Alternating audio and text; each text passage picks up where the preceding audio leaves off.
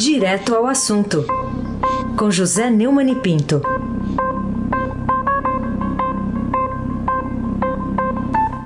Oi, Neumani, bom dia. Bom dia, Raíssa Abac, Carolina Ercolim. Bom dia.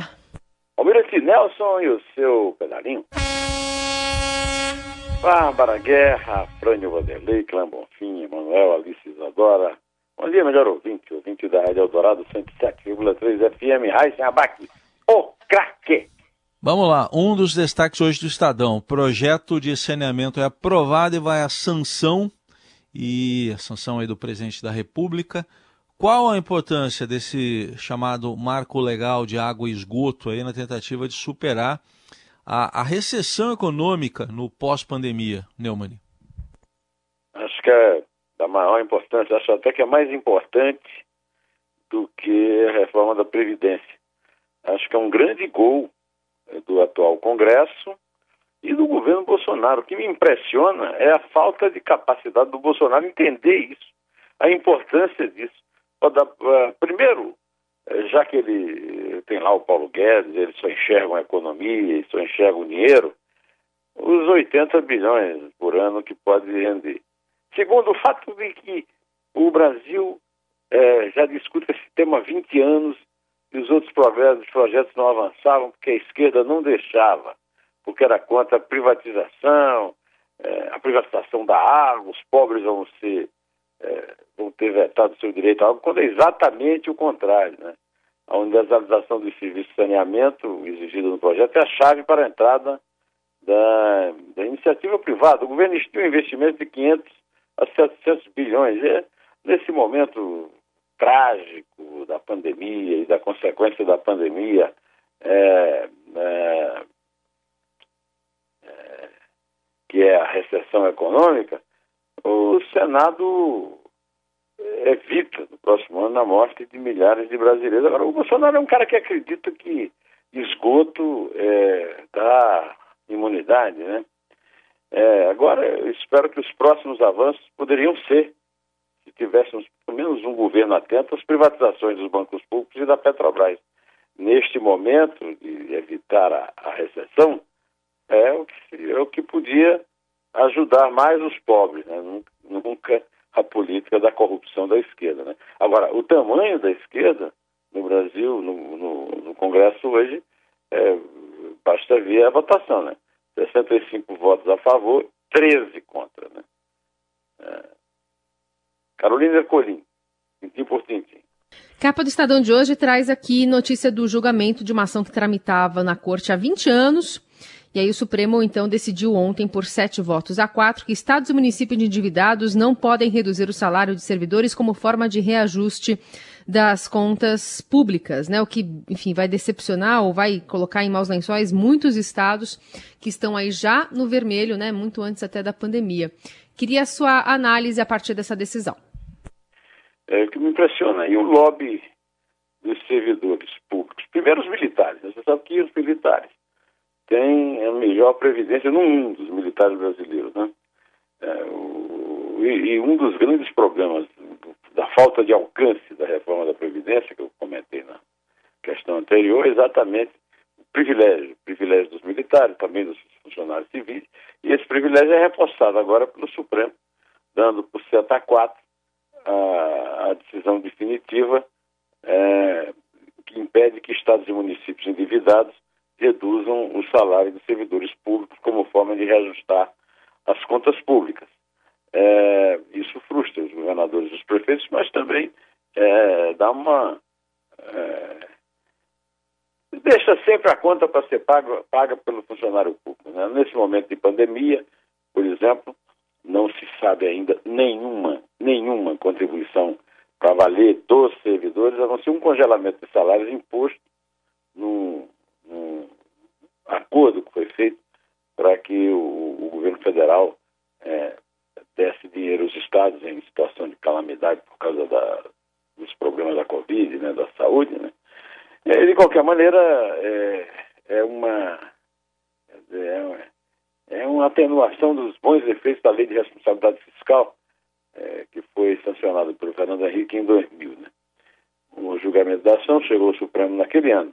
Levou 20 anos, sendo concluída em plena pandemia. Né? Para a maioria dos ministros, a redução do salário do servidor público afronta a Constituição por violar o princípio da irreduzibilidade dos vencimentos. Né? Fazer o quê? Aí se abaque o craque. 20 anos, hein? Isso foi uma suprema tartago, tartarugagem, né? Levar é, tanto tempo. Né, é, 20 anos é demais. O, o Neumann, outro destaque do dia, está na manchete, está resumido nessa manchete aqui do Estadão. Heleno confirma troca de segurança de Bolsonaro no Rio e enfraquece defesa do Planalto. É referência àquele inquérito é, que investiga a denúncia do ex-ministro Sérgio Moro de tentativa de interferência do presidente da República lá na, na Polícia Federal. Que impacto aí, que consequências isso pode ter, essa versão agora do general Heleno? É mais um desmentido das. Eh, você que, junto com César Saqueto, são os meus consultores de televisão, lembra muito bem da, das, das, empresas Tabajara. Isso é uma típica operação Tabajara, né? Daquele planeta, né? Da, da Globo, né? Porque foi uma, uma versão inventada na última hora a partir de algum atento, algum burro atento ao, ao que o, o Bolsonaro falou, que tentou se aproveitar da deficiência grave que o presidente da República tem no uso da língua para plantar a versão absurda de que ele não estava se referindo à Polícia Federal, mas à segurança pessoal de seus familiares e de um amigo, amigo que nunca foi definido, né?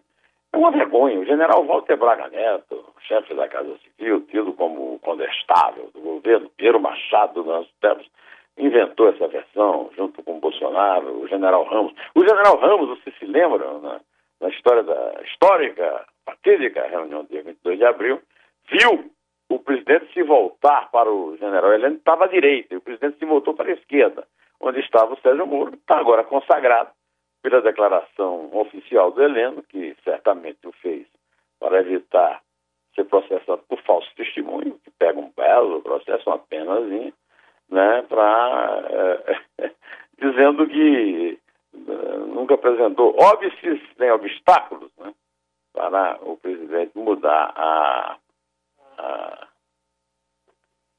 a segurança pessoal no Rio de Janeiro. Né? Agora, é, essa. Então essa tabarajagem faz coisas engraçadas, né?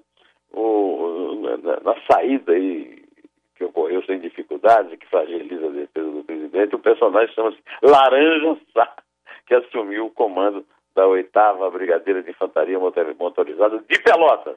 Pelotas do Rio Grande do Sul, onde tem a universidade que, pesquisa o, o, a Covid, pandemia da Covid-19. O quanto ao general Luiz Eduardo Ramos, talvez ele tenha alguma dificuldade em distinguir a esquerda da direita. Isso deve dificultar muito o movimento dele no Congresso em nome do governo, do governo Tabajara aí, do, do, do Jair Bolsonaro. Eu já tive essa dificuldade, viu? Quando eu era criança que ajudava a missa, minha mãe arrumava, armavam, amarrava uma fita na minha, no meu punho direito para eu descobrir qual era a direita. Mas eu já cresci um pouco e hoje eu já sei o que é direito e o que é esquerda. Será que o general Ramos não vai aprender nunca? Carolina Ercolim, tintim por tintim. O que, que, você tem a dizer para a gente sobre as críticas que o ministro do Tribunal de Contas da União, Vital do Rego, fez à falta de estratégia da autoridade pública brasileira no combate à pandemia do novo coronavírus? É, o Tribunal de Contas da União aprovou a emissão de um alerta ao governo em relação à falta de diretrizes estratégicas para combater a pandemia do novo coronavírus. Infelizmente, foi por unanimidade, hein? confirmando o relatório do ministro Vital do Rego, da Campina Grande, no processo instaurado pelo Tribunal de Contas da União para acompanhar as ações da ação da União na contenção do Covid. As críticas são é, unânimes né, né, no Brasil inteiro.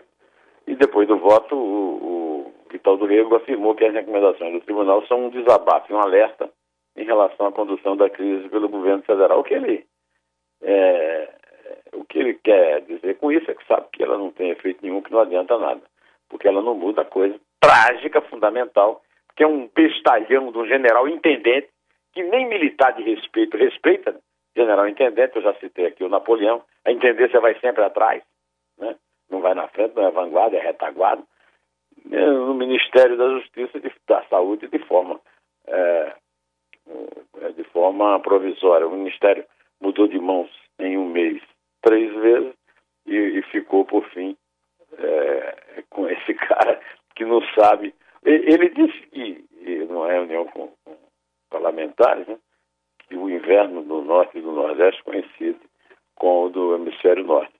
E, infelizmente, nós temos essa pandemia. Eu estava planejando ir esquiar na, na Serra da Borborema, lá em Campina Grande, nesse mês de janeiro, que é o inverno do, norte. Mas como tem imbecil desse governo, hein? Pelo amor de Deus!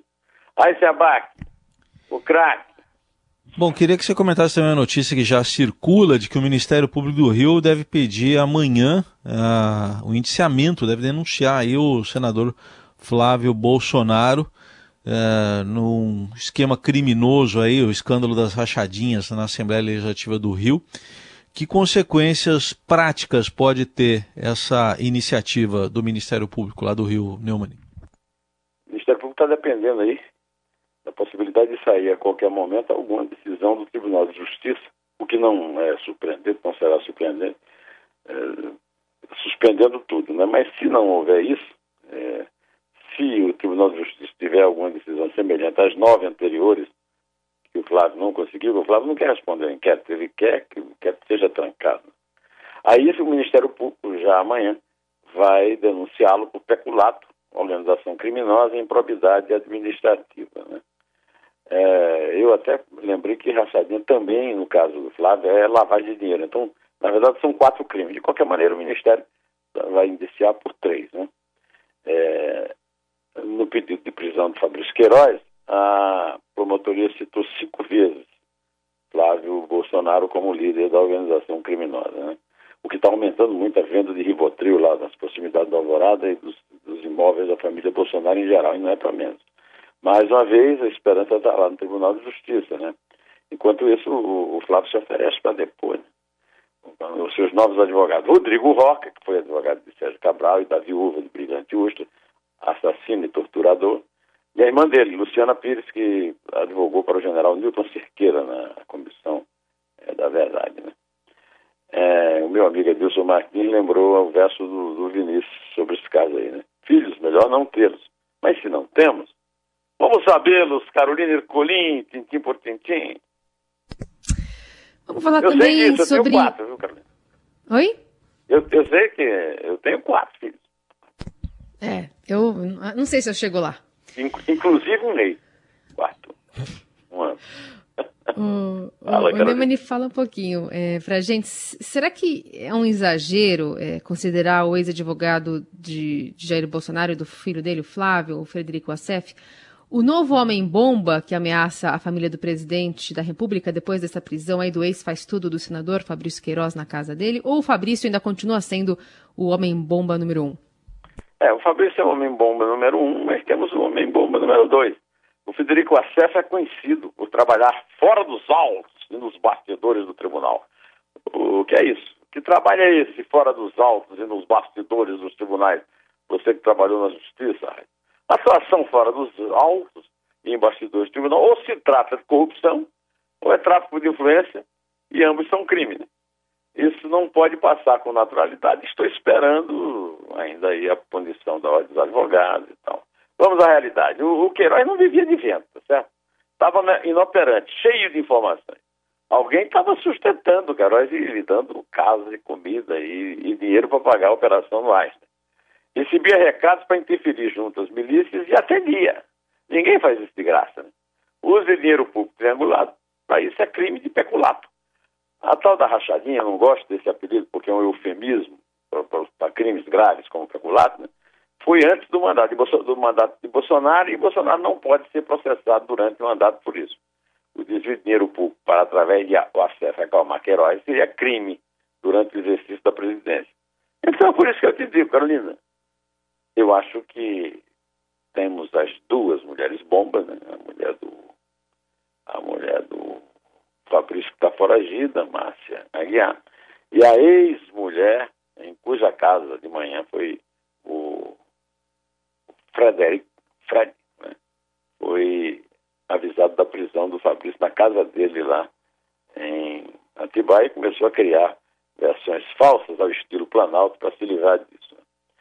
É, estamos esperando que a polícia é, capture a mulher do Fabrício e vamos estudar todas essas coincidências. O, o da, da mulher do.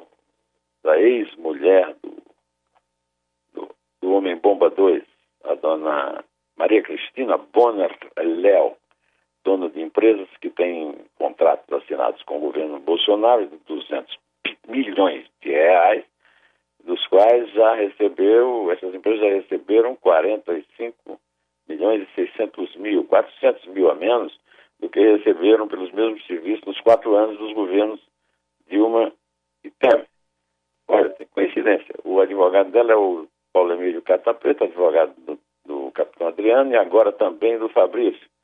É, ela vendeu uma Land Rover para o Bolsonaro no tempo que ele era deputado federal, né? E por aí afora. É, isso aí tem muita coincidência e ninguém nunca prestou atenção nelas e agora a prisão do Fabrício é, amarrou todos os pontos, principalmente depois do belo trabalho do Ministério Público do Rio, apesar de lerdo, demorou muito, né? Nesse caso. Bom, Carolina, conta para nós. É três. É dois.